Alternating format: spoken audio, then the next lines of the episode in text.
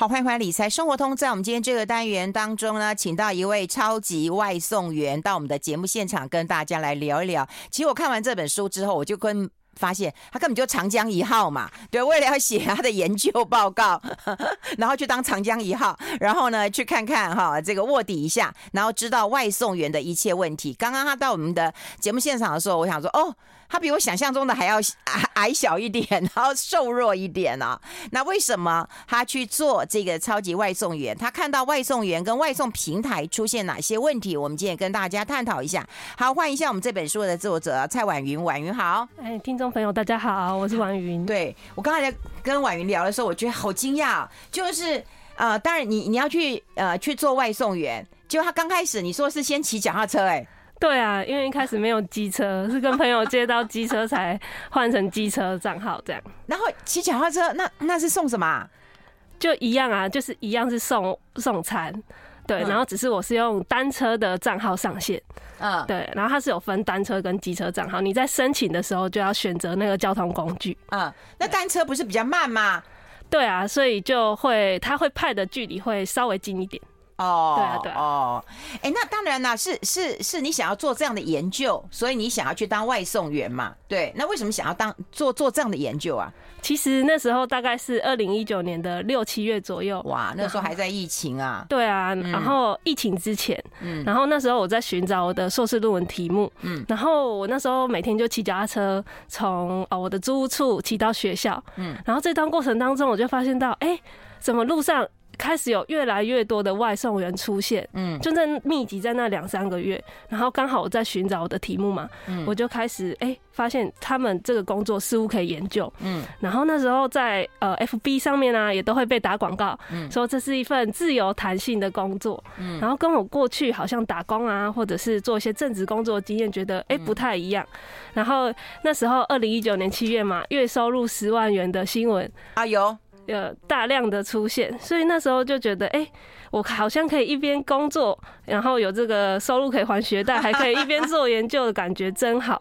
对啊，所以，但是我我开始观察之后，就发现有一些奇怪的现象啊，就是比如说二零一九年十月那时候，连续七连续有几起的死亡车祸出现，然后就发现，哎、欸，这个工作好像不安全，有点危险。嗯，然后也在一些呃脸书社团啊，那时候很流行靠。北什么社团？嗯在靠北的那个呃熊猫跟 Uber Eats 社团上面，就发现哎、欸，怎么大家都开始集体说不要上线这样子？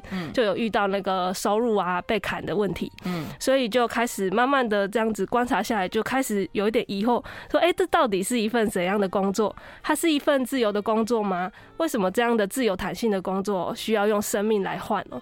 就开始慢慢的啊，开始投入研究这样。对，所以其实是他的呃研究论文啊，当然研究论文是食物配送、劳动移动政治啊，对。当然，可是透过我觉得啊、呃，论文这样写出来之后，实地也去啊、这个担任呃这个外送员之后，然后把它改写成这样一本书，让大家更清楚知道这个产业。我觉得这个也是蛮好的一个过程了。不过我我们要跟大家来分享一下，也就是说，对于嗯这个啊、呃、外送员呢，你还没有做跟啊、去做完之后的差异性一定很大。比方说，我们都一定会认为说，哦，他们就是呃可能失业的人，对不对？或者是不想去找正职的人，有一些是跟你想的可能一样，有一些是不一样的。可不可以跟我们分享一下这一样跟不一样之间？嗯嗯，我一开始就是呃，最一开始嘛，就觉得说，哎、欸，这是一个好像很高收入，对，很自由，很自由，对。然后实际去做研究啊，跟甚至自己去做过外送，就发现说，哎、欸，实际状况不是这样，嗯，他不容易，然后遇到很多突发状况要去解决，嗯。他不高薪，劳动条件越来越差。嗯，以前那个部分是我觉得我最惊讶的部分。对，我有访问过一个很资深，他二零一六年就在熊猫平台当过当外送员的一个外送员哦。他说，二零一六年的时候一件是一百二十元哦，然后现在已经是一件六十二元的的水平。嗯，就是整个对半，嗯，所以你可以发现说，哎、欸，他怎么大家的收入就是随着那个法定最低薪资的调升越来越高嘛？对。可是这份工作却越来越低，这是一个很吊诡的情况。然后也发现说，哎、欸，他不是那么自由，哎，大家都以为外送员要接就接，要不接就不接。那其实不是这样，平台设计很多绩效的制度哦，要要很多要去满足这些绩效制度，才可以拿到额外的奖金。那既然它很低薪，那就变成外送员要去。呃，想尽办法的要去满足那个绩效嘛，所以我们以为很自由，但其实他们也很大一个层面就是被那个绩效制度哦、所要去满足。所以、那他们都是真的是年轻人不要去找工作的人，还是都是失业的人，还是真的就是生活无无无无聊的的人呢？哎、欸，其实很多，因为二零一九年那时候我去报名要当外送员的时候，嗯、那时候他们还有举办那个说明会，嗯，然后我就去参加嘛，啊，然后那说明会现场就会哎、欸、叫大家自我介绍，嗯、然后大家每个人站起来这样，哎、欸、看，哎、欸、就可以顺便的观察说，哎、欸、有哪些人来要当外送员嘛，对对。对对对，然后那时候就发现，哎、欸、有那种自由接案的人。就是他可能自己开影像公司啊，这种，然后他平常做设计啊，然后他都在电脑前面，所以他想要出来接接单这样。然后也有那种以前做过运输产业的人，他可能做快递，他想要转职嘛，因为同一份的感觉属性差不多。对，然后也有那种需要照顾小孩的家长，嗯，他可能想要配合呃小孩啊上下班、呃、上下课的时间去接送嘛，所以他也可能需要这样的弹性。那另外就像我一样的学生族群，嗯，就是需要打工。那其实也有退休人士哦，嗯，像退休人士也有。那我自己也是有呃问过呃一些外送员吧，那他是也有那种疫情期间失业的人。他们也就是转了过来做外送。哎、欸，那年纪的一个比例呢？我其实蛮好奇的。也就是说，到底年轻人多呢，还是中年人？哈，大概你很少老人呐，哈，大概中年人会比较多一点。这个待会跟我们探讨一下，好不好？我们先休息一下，进一下广告，待会有更多讯息的分享。I like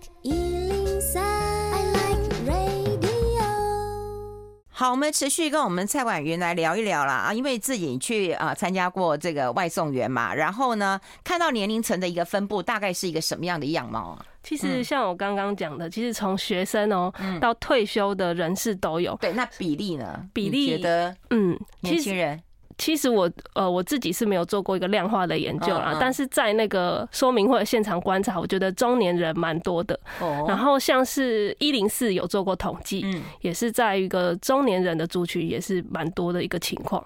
嗯嗯嗯。哎，那如果说看到这样一个年龄比例了哈，那又看到这个外送员那个平台的抽成跟奖金制度一直嗯改变，那那外送员还可以赚很多吗？哦，这个部分其实就跟大家想的不一样。对，这个是我觉得你在这本书当中，我觉得很很让我觉得很吃惊的一个部分。嗯，就是目前的劳动条件是低于劳基法的水平了。嗯，对啊，就像我刚刚讲的，我用熊猫外送平台的呃，在双北地区的这个制度来举例，最新资料是平均一件六十二元哦。那外送员一个小时能做多少件？嗯，对啊，我我以我自己的速度，一个小时顶多两件。那我一个小时不就差不多一百二十元的薪水而已嘛？嗯，对啊。然后像好比较熟练的，他可能一个小时做三件，嗯，那顶多一百八十元，就差不多就是最低工资啦。对啊，又更何况为什么不去打工呢？如果我是妈妈或者是我老一代的人，你去打工，你当 PT 也就会有最低的工资啦。嗯，他其实这份工作最特别就是他没有真人主管在你旁边，就是以前我们去外面打工嘛，就是会有真人主管，不要人管。对，所以他就是有这样的呃自由性在，所以大家就觉得，哎、欸，一样领最低时薪，我做外送其实弹性许多啦。嗯，对啊，嗯，不要人管，嗯，没有直接主管。对啊。对，但是其实说没有直接的主管哦，可是我自己实际去研究他们的制度，发现其实有隐形的主管在他们的制度里面。嗯，我觉得可以来跟听众朋友分享这一块。嗯，就是你去摊开那个六十二元的这个这个收入的组成，有高达四十二元是他们要满足特定的条件跟绩效才可以拿到哦。嗯，也就是只有二十元是他们的底薪而已。嗯，所以我觉得这个这个呃，什么是特定的条件？比如说他们不能拒单，要穿广告服，就是我们在路上看到哦，要穿背心，穿那个熊猫的外送员，他们都会穿粉红色的衣服。对对对。然后里程数要达标，然后或者是你要骑你当初登记的车辆，你不可以机车坏掉骑你呃妈妈的机车。那万一我骑到一半，我车坏掉怎么办？对，你就变成你那时那一天可能就没办法再继续送了，然后或者是过去也曾经用过那个消费者的评价当做这个绩效哦。对对对对，所以你要满足这些绩效，你才有一件六十二元嘞，不然你就只有二十元的底薪。这个就是呃我所说的就是隐形的主管在控制你的行为啦。哎，那你讲的这这一家，另外一家呢？另外一家他是用那个呃你累积多少件数。嗯，就是你可能这三天累积到呃五十五十件好了，嗯，然后他就会给你一个额外的绩效奖金。嗯，那我有看过，最近有看过有一个外送外送员，他分享他的薪资，也是有三分之二的收入都是来自于这个绩效奖金。所以你可以发现，哎，这个构成其实他们在一个绩效奖金的比例是拉很高的，然后就会有一个，呃，就是必须要拿到那个绩效，不然你的收入就会极低哦。所以就是有隐形的控制在里面，这样子。哎，那我问你啊，你自己跑了两个月嘛，哈，但第一个月是呃这个脚踏车，第二个月是机车嘛，我可以问一下你你的收入大概多少？哎，你算是很勤奋型的吗？我我就是呃，我有有一天大概七七个小时，连续七个小时，其实我觉得就很极限了。嗯，然后那时候呃，实际的数字有点忘记，可能三千块吧。嗯，对，三千块左右，就是真的是。就是几千块而已，这样，然后就觉得，哎、欸，我怎么做的这么累？然后就只有这样的钱，当下就觉得，哎、欸，真的是，呃，哎、欸，你做一天七个小时三千，哦，不是一天哦，是那那那那那一个月，那两个礼拜这样子，就是、那两个礼拜，嗯嗯嗯，然后跑的要死，对，然后赚三千，对，哦，那很辛苦哎、欸。对，就是这是一个很当下就会觉得说，哎，我花费了这么大的体力跟能量，一回家就是倒头就睡，我也没时间去做笔记，因为其实我是要做研究的吧，应该是要去 去记录那些劳动过程发生了什么样的状况。嗯，其实真的是一回家就倒头就睡着了，然后隔天醒来再头晕晕的，赶快说啊，对，我要赶快回忆起昨天发生什么事情。那因为你是做研究的，你可不可以就放松呢？还是说单子派来你就一定要接？哦，其实我按了上线之后啊，嗯，我其实就会被他的呃一些制度哦所控制，就是我自己也是那个被控制的人。你刚刚讲隐形的主管，对啊，就是比如说像 Uber Eats 他们有那个呃趟趟次奖励这个东西，嗯，就是我刚才讲的哦，三天内要达到几几个单，我就额外的奖励。那其实我就会。逼迫我自己，可能我差不多时间要下线了，可是我差了三单，我就可以额外再拿到五百块，我要不要做？要。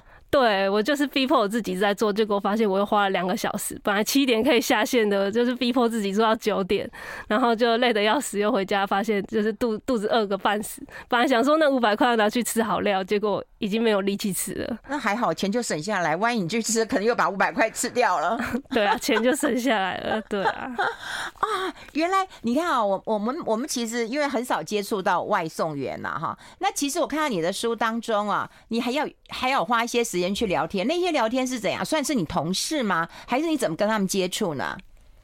哦，其实我一开始是从做访谈开始。对，对我一开始就是从呃身边认识的朋友的朋友，然后开始去做访谈。嗯，然后呃那时候就访谈到一个很关键的外送员小柯，嗯，就是他二零一六年就开始做了嘛，对，他比较资深一点。对，然后他就告诉我，他那时候一百二十元一件嘛，到现在六七十元一件这样子的状况。那其实我就发现说，哎，我应该要去了解这个制度才对。可是我要怎么了解？就是当时哦，那那时候平台都是用 LINE 在发布这个呃他们的制度嘛，那我也不可能一直跟那个小柯说，哎，你现在更新资料了，你赶快给我新的资料，这样不可能。所以我那时候对我就从做访谈，那我就想说，那我自己去好了，所以就开始来做外送员这样子。哦，辛苦哎。啊，不会啦，真正辛苦是外送员啦，对啊？对啦，对啦，对啊。其实你真的没有跑的时候，你根本就不知道其中的一些问题啊。对。可是你跑完以后，就会有一些问题，因为我看到书上啊讲到了，比方东西渗漏的问题啦，哈，或者是说啊那个什么纸袋嗯破掉了，对不对？那人家就被怀疑说是不是你偷吃的？对，是不是你你你弄坏的？或者是时间？的 delay 了，人家不开不开心了，所以你会不会有很多的负面情绪加注在自己的身上？当时其实有负面的，但是其实也有正面的。负面就是遇到呃，可能呃啊定位系统怎么又不准确啦，然后就有我看到你那个书上有写，对，就定位在 A，怎么实际去就不在那里，然后或者是客人写错写错呃地址写错栏位，他可能松江路三百七十五号，他三百七十五号写在备注栏，然后系统就会自动定位可能在一号的位置。然后就会差距很很长，这样。好，到底还有哪一些雷的事情？哈，倒霉的事情、开心的事情、温馨的事情，我们待会讨论。我们先休息一下。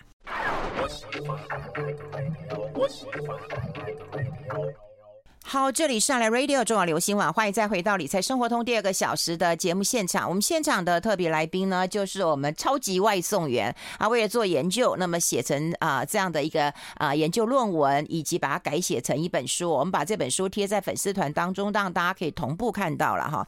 那我也跟这个刚刚在广告时间，我也跟那个婉云在聊，我说像我这个人，我都很喜欢自己出去买哈，就不用麻烦外送员了，因为我买回来我还是烫的，还是热的，有时候外送员。我儿子他们叫 叫回来说实在也凉了，然后也也也就是时间会会呃拖到了哈。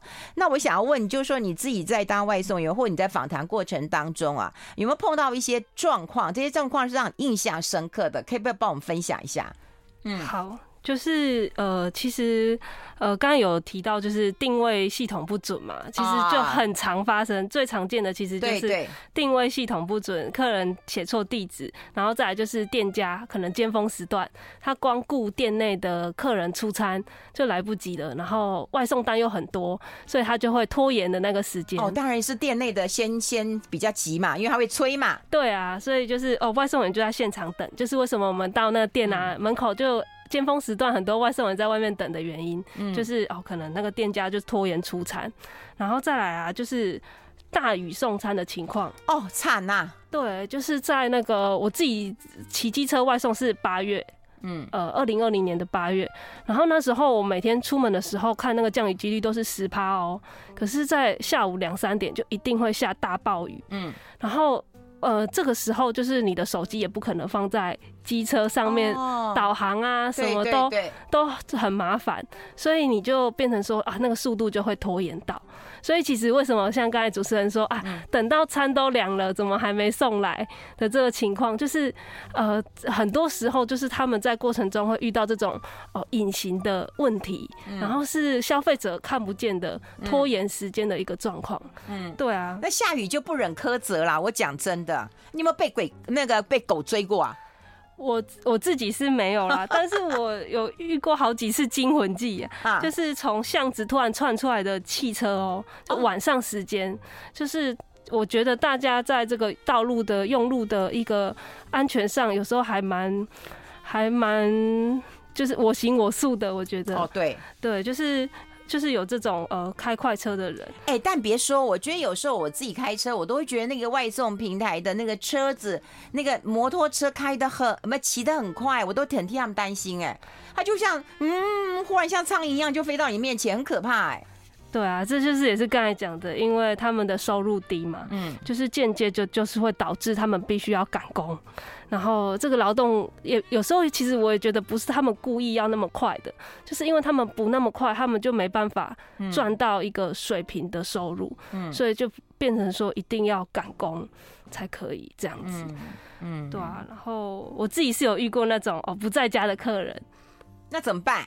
对，他点的餐，可是他可能出去有事办事情就忘记了，然后你就要赶快打给他，他说他就说等一下，等我一下，他还没到家这样子，哇。对啊，那你要等多久啊？对，然后还好那个人有后来有请他的家人先回来，然后付钱这样子。然后我自己也是有遇过，就是送那种大社区啊、集合住宅啊、嗯、百货公司啊那种情况，其实也很难送，就是因为外送员他们很长路上找不到停车格。就是有我自己的经验是十单有九单要临停在那个红线上面，对对对。所以当他们送到这种大型社区啊，百货公司的柜位人员可能点了餐，他们就找不到停车位，临停在外面，然后就变成要飞奔进去里面，然后又进去一个很像大迷宫的地方，这样子，然后就觉得哦，那一段时间就觉得很害怕，说，哎，我出来的时候被开单，哎，那被开单谁负责啊？就自己要自掏腰包啊。对，所以这是隐形的，大家看不见的成本，其实都是外送员在自己负担哦。然后也有听过外送员在网络上分享说，他已经把罚罚单嗯当做是他每个月固定的收的支出了，所以就会觉得，哎、欸，这个部分就是大家没办法去想象说他们有。多大多高的几率会接到这样的罚单？这样子，对。哎，我最怕就是你们接到，我有看到你，你也有处理过啦，就是会漏的汤啦，或者是会倒的果汁啦、饮料啊什么，这个也很麻烦呐。你说在骑或者是在送的过程当中，难免了。有时候我们自己拎回家也会嘛，那你怎么避免呢？其实我自己就是我自己会在大的保温箱里面放几个小的保温袋。就是我尽量让它不会在里面，就是东倒西歪。对对对，然后我看有人去改造那个保温箱，把它上面做个支架，用个挂钩，然后让饮料可以在里面有避震的效果。其实外送员都会想尽办法让这个服务做到好了，但是其实有时候真的是很难免。像我自己就曾经在汉堡王啊拿到一杯可乐，是店员拿给我的时候，他已经露出来了啊。那你没有跟他讲？啊，他们也是忙得焦头烂额啊，所以就是有时候就自己处理一下这样。所以其实像那种送到有气泡的饮料，真的是无可避免。对，嗯嗯嗯。哎，你你有没有送过很诡异的单子？诡异的单子吗？嗯，我以前也访问过一个外送员，他也是说会送会收到 很诡异的，就是有外送员跟我分享过吧，就是送那种呃医院的太平间的故事啊。就是可能就是晚上，然后要送去医院这样，然后他们会比较害有有那个外送也是跟我说他比较害怕一点，嗯，对啊，我自己是没有，但是我其实做外送也发生过几个暖心的时候了，嗯，因为我有曾经替过独居老人送过餐啊，嗯嗯，然后或者是帮行动不便者送餐，嗯，那其实我在这个劳动的过程当中，不只是觉得很劳累，其实我也曾也因为这样子替这些人服务，觉得很有价值哦。哎，我有看过，好像有一个。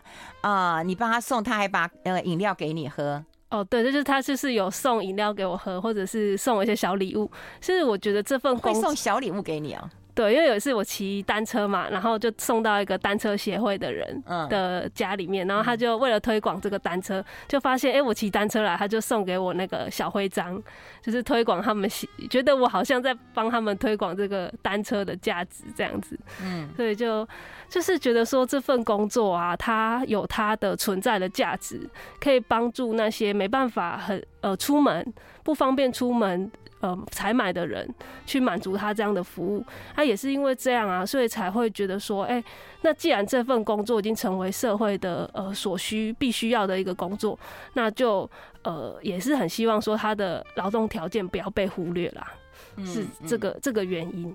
对，他的劳动条件现在是归谁管呢？一样啊，他也是归劳动部管了。那这个平台到底归谁管呢？我觉得现在出现问题在这里啊。就他们的薪资，或者说你看他们在车上出车祸，对不对？然后肇事的，对啊，你书上其实有写，对不对？一个非常对大家很很不舍的，对不对？那个作家也就这样子没了，对。那你说外送员他也赔赔赔不起，就这个问题，你你觉得有解方吗？嗯，这也是为什么说现在有外送员出来要积极争取专法啦，嗯，或者是讨论这个有没有办法，就是用一些呃法律来来去提升这个劳动条件，保障最低的这个呃收入的部分。嗯，所以这是为什么大家会最近啊，或者是一直以来都会看到有外送员出来讨讨论这件事情的原因，对吧？所以其实大家也可以关注。这个部分，嗯，我看到有几个就比较专职，他们现在比较兼职了，所以可能他们也可以对这个，嗯，就法律的内容或政策的内容去做一些努力吧。嗯，现在其实有很多各地有职业工会，嗯，他们其实都有在做相关的讨论，嗯，对啊，所以呃，其实已经有外送员组成工会，然后在做很多发声了，这样。嗯好，透过这本书啊，我觉得会让一些年轻人认为说啊，你其实很自由的，我爱做就做，不爱不做就不做，反正我做了就有钱，不做也没关系。等到我没钱再去做，这是一个自由度很高的。可是你看这本书才知道，你要怎么省时作战，然后赚到你应该有的钱，这本来压力就很大。年轻人可以看看。